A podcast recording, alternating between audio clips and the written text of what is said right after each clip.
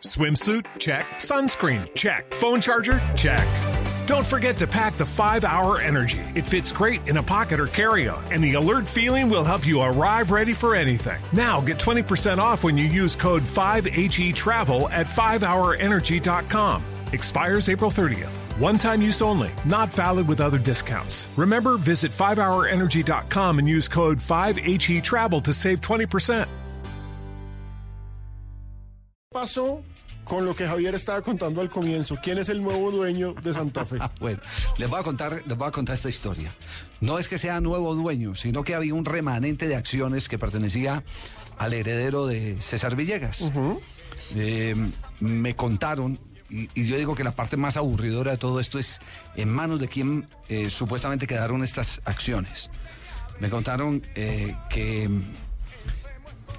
correspondía a un eh, porcentaje mínimo, no sé qué tanto porcentaje, pero que la operación se cerró en cerca de 2 mil millones de pesos colombianos.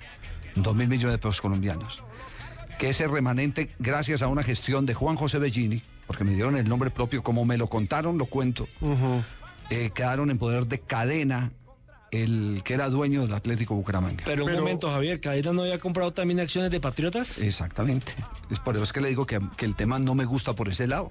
Uy. No me gusta por ese lado porque, porque, porque no es bueno.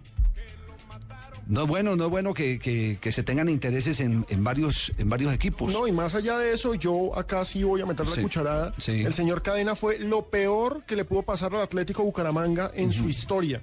¿Lo dejó que, descendido? llegue, que llegue a Santa Fe me parece una pésima noticia. Sí, que llegue como accionista. Con Se- derecho a hablar. Con derecho a hablar porque, porque es muy difícil eh, eh, que, que pueda tener el derecho a decidir Exacto. en este momento. Pero el tema sí es eh, un tema aburridor porque, porque ahí es donde, donde hablamos de empresarios que lo único que buscan es una especulación.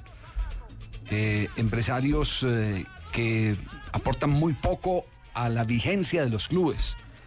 Porque uno lo que quiere es que llegue alguien y se quede Claro. y se quede para fortalecer el club, para que el club crezca, para que el club eh, eh, entienda eh, eh, esta preocupación, el club pueda mm, corresponderle a toda esa fanaticada, porque finalmente la razón de ser de los equipos de fútbol son sus aficionados. Para que Yo, les- yo no, yo no sé si les conté que en México, en México acaban de presentar un estudio y lo presentaron. Lo que pasa es que el documento no lo he podido encontrar porque estuve de trasteo. Eh, hay un estudio donde, donde habla de el derecho que tiene la comunidad frente a los eh, a las instituciones a las que siguen, a las que aman.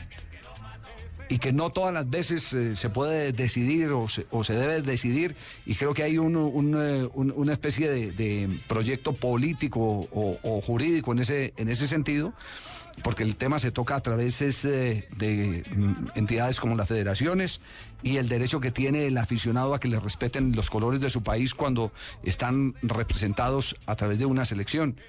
Y entonces se habla de todo ese tema eh, y, se hace todo un tratado, inclusive fue presentado aquí en la última feria del libro.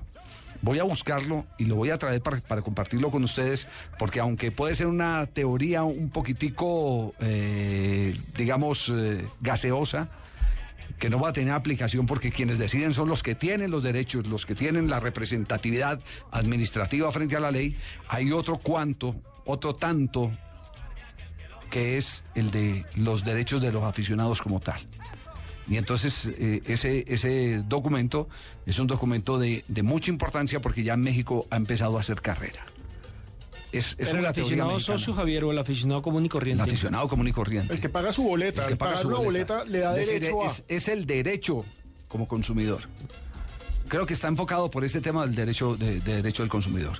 Y es una teoría para mí revolucionaria. Y válida. Yo no sé si pueda tener aplicación, si pueda tener aplicación o no, pero sí queremos compartirla y me voy a preocupar toda esta semana a buscar el, el- el libro eh, en el que se habla eh, justamente de esos derechos. Lo que pasa, Javier, es que en Colombia, por el modelo que tenemos en cuanto a los dueños de los equipos, que son personas particulares, nunca son o empresarios, pero nunca son de carrera, dirigentes de carrera, sino el que tenga plata, pues va y compra, es muy difícil que se le dé. Ese modelo que usted habla en México se aplicaría muy bien, por ejemplo, para los europeos que tienen otra cultura. No, no, no, no, de todas maneras, si lo, si lo están lanzando, lo están lanzando es porque ven alguna posibilidad de que eso pueda eh, hacia el futuro eh, tener, tener eh, alguna oportunidad, por lo menos de oposición.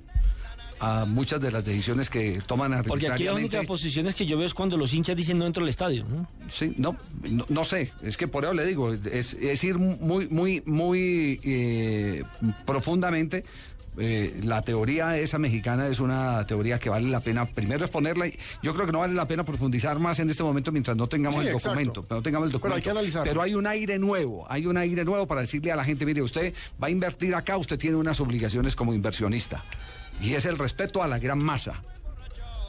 Y eso lo están pidiendo es a través de las, de las, del manejo que se han dado en las Ahora, federaciones. La gran masa, ¿quién es? El pueblo colombiano. ¿Qué utiliza una federación del pueblo colombiano? Los colores del país. Todo ese, todo ese es el tema, va enfocado hacia allá. Pero, pero no vamos a alargar más eh, el asunto porque no tenemos los elementos, no están eh, todas las bases como para que armemos ahora una discusión si es cierta o no es cierta. Porque teorías todas podemos presentar en este, en este programa, pero frente a la ley, cuáles pueden tener validez y cuáles no pueden tener Lo validez. sorprendente es que lo haga México, ¿no? Un país donde eh, ha estado muy salpicado los equipos de fútbol con el tema del narcotráfico, ¿no? Mm, no mucho. Más que narcotráfico No. con los multimillonarios que son dueños no de equipos, no diría mucho. yo. Televisa eh, no son narcotraficantes y tienen un montón de, de- de Las equipos de fútbol. todas. TV Azteca tiene otro tanto. Eh, Corona, eh, Sí. cada cervecera grande tiene uno. Sí. De manera que no fue tanto como fue aquí. Que aquí sí llegó un momento en que eran. eran eh, Era capo por Eran equipo. cuatro contra el resto. Eran cuatro contra el equipo. Era capo por equipo. Sí, eso sí, era- sí.